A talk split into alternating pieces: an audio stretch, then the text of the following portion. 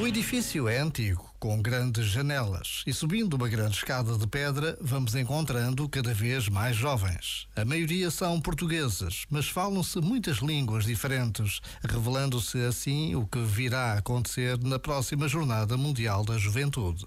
Há jovens que atendem chamadas, outros que preparam encontros, outros ainda que fazem posts para as redes sociais. Há jovens que trabalham nas inscrições, outros que acolhem voluntários, outros que filmam, fotografam, escrevem.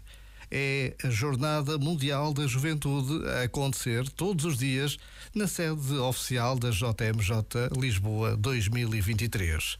O minuto é quanto basta para agradecer a oportunidade que nos é dada de acolhermos a juventude de todo o mundo no nosso país. Já agora, vale a pena pensar nisto.